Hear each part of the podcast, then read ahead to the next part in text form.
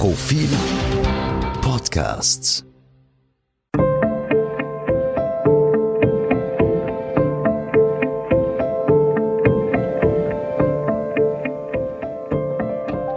Tauwetter. Der Profil-Podcast zur Klimakrise von Christina Hiptmeier und Josef Gepp. Herzlich willkommen zur allerersten Folge unseres neuen Podcasts Profil Tauwetter. Profil Tauwetter dreht sich um die Klimakrise mit einer leichten Spezialisierung darauf, was diesbezüglich in Österreich geschieht. Das Ganze wird ab jetzt jeden zweiten Freitag stattfinden. Wir werden interessante Gäste einladen. Wir werden über unsere eigenen Recherchen im Nachrichtenmagazin Profil berichten und wir werden auch andere Themen mit Klimabezug behandeln. Wir, das sind zwei Redakteure aus dem Ressort Wirtschaft des Nachrichtenmagazins Profil. Mein Name ist Josef Gepp. Und ich bin Christina Hiptmeier. Hallo. Hallo, grüß Gott. Wir fangen gleich an und starten kopfüber in die österreichische Regierungspolitik. Die Regierung ist ja, die türkis-grüne Bundesregierung ist ja vor genau einem Jahr angetreten und ähm, behauptet seither von sich, die Klimakrise ernst zu nehmen. Ich erinnere mich da an einen durchaus umstrittenen Ausspruch vom Bundeskanzler Sebastian Kurz, der gesagt hat, äh, wir schützen gleichzeitig das Klima und die Grenzen. Und äh, das Regierungsprogramm strotzt nur so vor tollen Ansagen, was den Klimaschutz betrifft. Und das klingt dann zum Beispiel so. Wir nehmen Klimaschutz ernst. In jenen Bereichen, für die die nationale Klimaschutzpolitik verantwortlich ist, wie zum Beispiel Verkehr und Gebäude, gibt es deutlichen Handlungsbedarf. Daher wird die Bundesregierung, um ihrer angestrebten Rolle als Klimaschutzvorreiter in Europa gerecht zu werden, nationale Maßnahmen vorbereiten und setzen. Gemeinsam können wir in Europa zum Vorreiter im Klimaschutz werden. Das alles ist in der Zwischenzeit ziemlich in Vergessenheit geraten. Bekanntlich ist dann die Corona-Krise bzw. die Pandemie dazwischen gekommen. Das Klimawandel- oder Klimakrisenthema bzw. auch der Klimaschutz ist plötzlich ziemlich nachrangig gewesen. Ähm, wir wollen uns trotzdem anschauen, was in Sachen Klimaschutz aus dem Regierungsprogramm übrig geblieben ist, beziehungsweise was sich mittlerweile getan hat, was vielleicht nicht so sehr in die Öffentlichkeit gedrungen ist, um zu sehen, wie weit die Regierungspläne gedient sind. Ja, dann fangen wir gleich mal an mit einer wichtigen Ansage im Regierungsprogramm und was eigentlich daraus wurde. Erneuerbare Energie für eine saubere Zukunft. Eine Million Dächer mit Photovoltaik auszustatten. Eine Million Dächer, das klingt ja beeindruckend. Ähm, Christina, was soll dieses Programm überhaupt sein? Das ist tatsächlich sehr beeindruckend, wenn wir uns erinnern, unter Umweltministerin Elisabeth Köstinger von der ÖVP, die wollte noch ein 100.000 Dächer Programm auf Schiene bringen. Jetzt bei Leonore Gewessler von den Grünen ist es schon, sind es schon eine Million Dächer. Ähm, es geht darum, die heimischen österreichischen Dachflächen mit Photovoltaikanlagen auszustatten, um so Sonnenstrom ähm, zu gewinnen. Wenn man weiß, dass es in Österreich 2,5 Millionen Gebäude gibt, bedeutet das de facto, dass auf fast jedes zweite Gebäude eine, eine Photovoltaikanlage ähm, draufkommen müsste. Wenn man sich derzeit so umschaut, ist das, sind wir sehr, sehr weit davon entfernt. Also insofern ist das wirklich ein ambitioniertes Programm. Das heißt, auf jedes Dach vom, von der Lagerhalle am, am, am Land bis zur Hofburg in Wien, auf, eben, auf jedes zweite müsste demnach so eine Sonnenstromanlage drauf. Im Prinzip ja. Ähm, allerdings ist da auch der, der Interessensverband, der Photovoltaikverband Österreich skeptisch, dass das funktioniert. Äh, es geht einfach darum, dass in vielen Fällen die Statik das nicht erlaubt oder auch wenn du sagst Hofburg, da wird der Denkmalschutz einfach nicht mitspielen. Also insofern jedes zweite Dach werden wir Probleme bekommen. Allerdings im Umweltministerium ist man positiv eingestellt, dass sich das ausgehen wird. Also gesetzt den Fall, ähm, das funktioniert wirklich. Wie viel äh, saubere Energie könnte man damit gewinnen und demnach auch CO2 einsparen? Na, es ist so, derzeit ähm, wird, beläuft sich der Anteil der, der, Photovoltaik an der österreichischen Stromerzeugung auf knapp drei Prozent. Das sind 1,7 Terawattstunden. Zukünftig soll aus der Photovoltaik 11 Terawattstunden gewonnen werden. Also fünfmal so viel wie, wie bisher. Genau, im Prinzip ja. Ähm, das soll natürlich nicht nur über diese eine Million Dächer passieren, sondern es werden wahrscheinlich, wird auch wahrscheinlich äh, auf Freiflächen Photovoltaik ähm, Anlagen geben müssen. Aber im Prinzip steht und fällt dieses Vorhaben sowieso mit dem Erneuerbaren Energienausbaugesetz. Das ist äh, im vergangenen Jahr in Begutachtung gegangen, sollte eigentlich jetzt mit Jänner 2021 in Kraft treten. Ähm, wir beide haben mal einen Artikel drüber geschrieben und waren da schon skeptisch, ob sich das ausgehen wird. Jetzt sind wir bestätigt worden, also es ist nicht in Kraft getreten.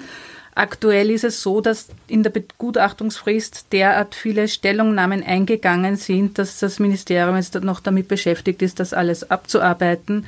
Gleichzeitig ähm, sind Fragen von der EU-Kommission gekommen, die, die dieses ähm, Gesetz notifizieren muss. Also das, da gibt es auch noch Verzögerung.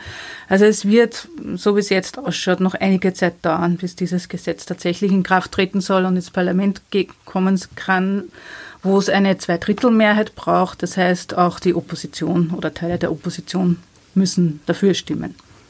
Wie stehen die Chancen, dass die Opposition, dass die Opposition äh, mitstimmt und das Gesetz demnach später aber doch in Kraft tritt?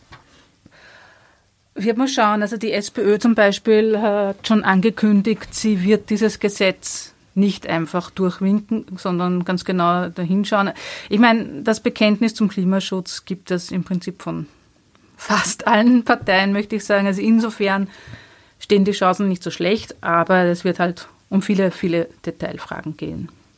Das heißt immer, Photovoltaik ist so ein teurer Strom. Ähm, heißt das, dass auf die normalen Stromkunden dann höhere Kosten zukommen? Das hatte im Prinzip damit zu tun, dass äh, früher diese Photovoltaikanlagen sehr, sehr teuer waren und man gesagt hat, das dauert wahnsinnig lange, bis sich so eine Photovoltaikanlage amortisiert. Mittlerweile haben die einen völligen Preisverfall. Also ich glaube, die kosten nur mehr ein, ein Drittel von dem, was sie oder zwei Drittel günstiger, als sie noch vor ein paar Jahren, vor zehn Jahren gekostet haben. Also insofern ist Photovoltaik kein teurer Strom mehr.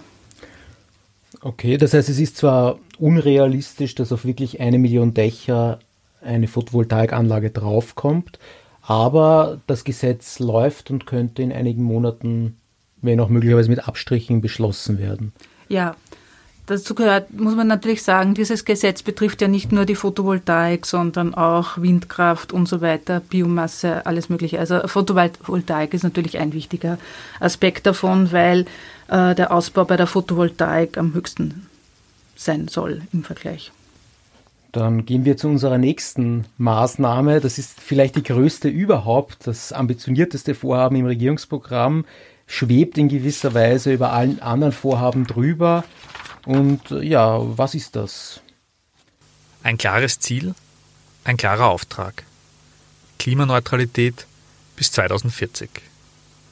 Paris-kompatibles CO2-Budget und dementsprechende Reduktionspfade, um bis spätestens 2040 Klimaneutralität in Österreich zu erreichen. Josef, was soll das überhaupt heißen, Klimaneutralität? Was ist das? Das heißt, dass netto keine Treibhausgase mehr ausgestoßen werden. Das heißt, man kann zwar noch Treibhausgase ausstoßen, ähm, aber was ausgestoßen wird, muss an anderer Stelle eingespart werden. Wie kann man sich das konkret vorstellen? Hast du da ein Beispiel für uns? Ähm, fest steht, das äh, würde enorme äh, Reformen, umwälzende Reformen brauchen, damit diese Klimaneutralität wirklich erreichbar sein könnte. Also man müsste tiefgreifende Schritte setzen, wie zum Beispiel, ich sag mal, den Verbrennungsmotor verbieten, äh, eine hohe CO2-Steuer einführen, das heißt, äh, auf jede Tonne ausgestoßenes CO2 wäre eine Steuer fällig. Man müsste zum Beispiel das Tempolimits auf den Straßen ähm, stark reduzieren, weil das je schneller, desto mehr CO2 wird ausgestoßen. Man müsste die äh, Gebäude thermisch sanieren und zwar möglichst alle in Österreich. Das wären also äh, Schritte, wo auch natürlich mit größerem Widerstand zu rechnen wäre, damit diese Klimaneutralität zu erreichen ist. Und noch dazu ähm, die, die Klimaneutralität hat sich auch die EU als Ganzes verordnet, allerdings bis zum Jahr 2050. Und Österreich, die türkis-grüne Regierung, sagt in ihrem Programm, sie wollen das schon 2040 haben. Also zehn Jahre früher. Das ist praktisch ein besonders ambitioniertes Vorhaben. Die Streber sozusagen. Sozusagen die Streber in Europa und die Vorreiter, aber, wie sie sich ja selber nennen. Aber heißt das nicht in Wahrheit, dass es völlig illusorisch ist, Klimaneutralität zu erreichen? Äh, illusorisch äh, ist es es ist nicht ganz illusorisch, weil es ja auch sozusagen in ganz Europa der Plan ist und weil sich die Experten darin einig sind, dass das früher oder später passieren muss, um praktisch das Weltklima noch zu retten. Aber es ist natürlich extrem herausfordernd und man muss schon sagen, dass selbst wenn alle Vorhaben im Regierungsprogramm umgesetzt werden würden in, in der vorgesehenen Form, alle Klimaschutzvorhaben, dann wird sich das trotzdem mit den derzeitigen Vorhaben bei weitem nicht ausgehen, dass man wirklich klimaneutral wird. Also man müsste da wirklich mit einem revolutionären Eifer an die Sache herangehen, um Klimaneutralität zu erreichen. Ja, du hast vorher auch gesagt, äh, wenn man an einer Stelle mehr CO2 ausstößt, muss man sie an anderer Stelle wieder einsparen. Aber wie, wie bemisst man das oder wie kommt man dann zu dieser Bilanz? Wie weiß man, dass man hier ausstößt und auf der anderen Seite einsparen muss?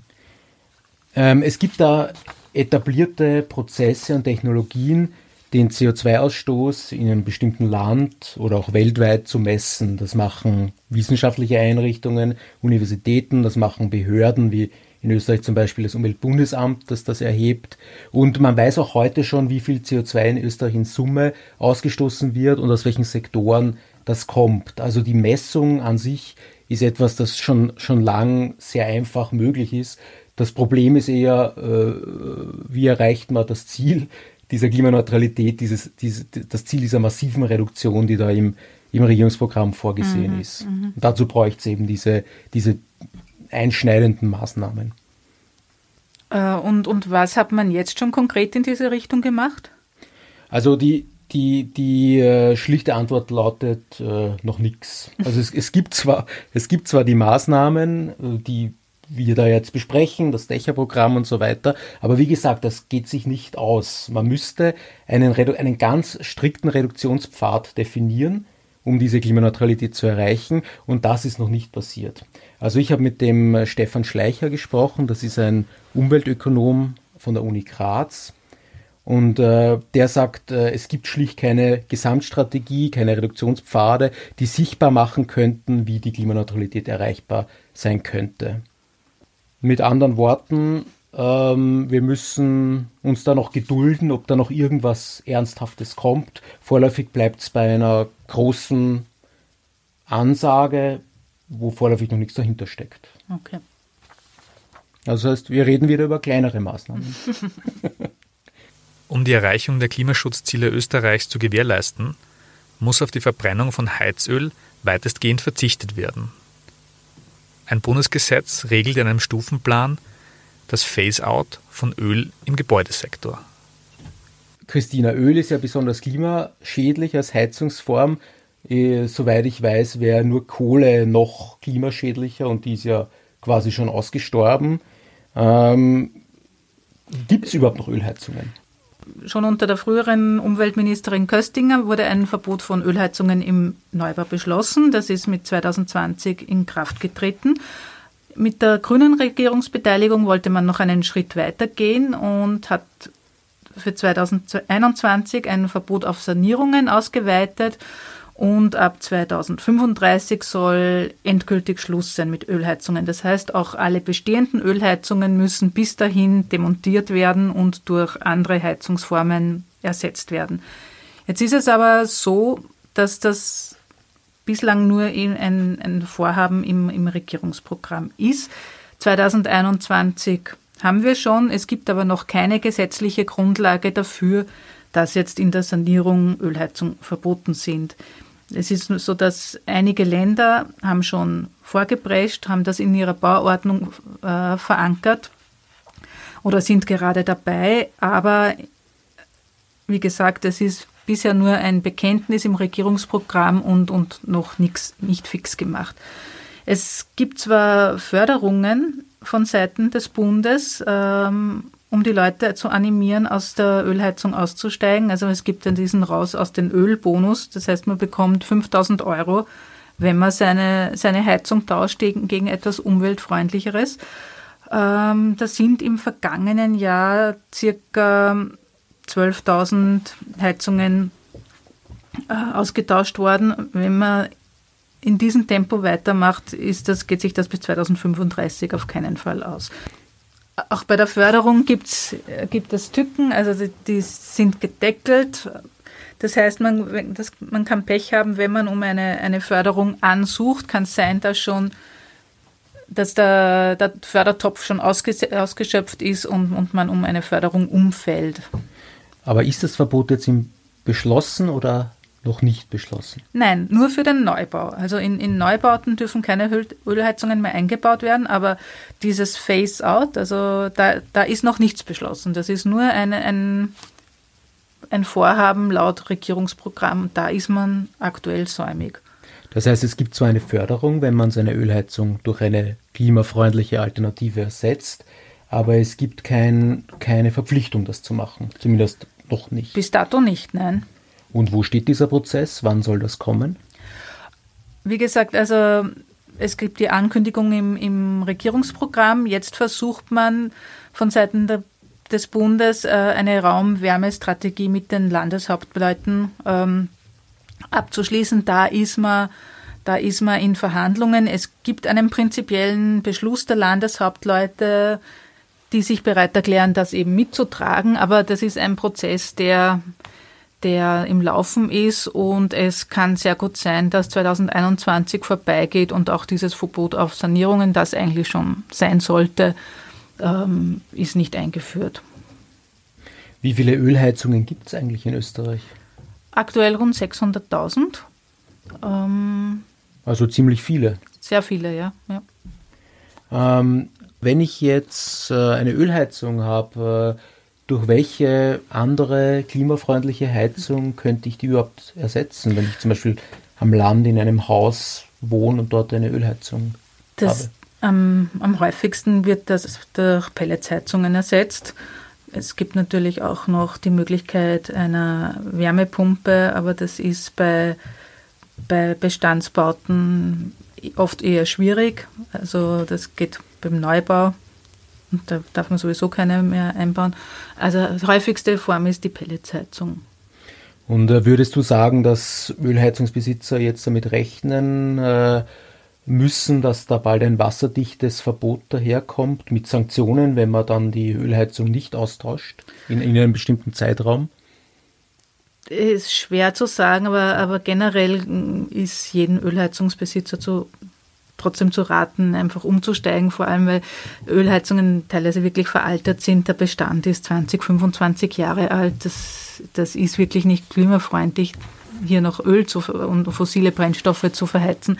Also insofern macht es natürlich schon Sinn, das zu tauschen.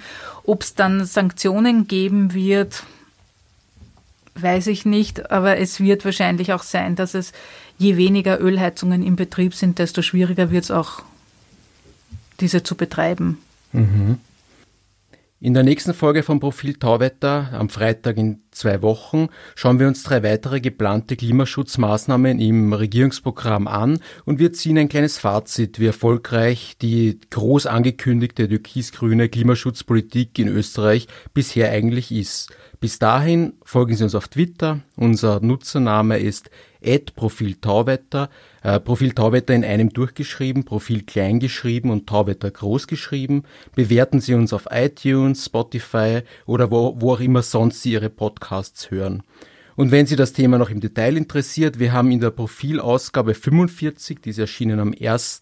November 2020, über äh, Maßnahmen, Klimaschutzmaßnahmen der Regierung berichtet. Das ist noch immer als E-Paper abrufbar. Und schreiben Sie uns, wir freuen uns über Feedback, Kritik, Anregungen, was immer Sie bewegt, ähm, einfach auf Twitter oder per Mail an redaktion.profil.at. Vielen Dank und bis nächstes Mal.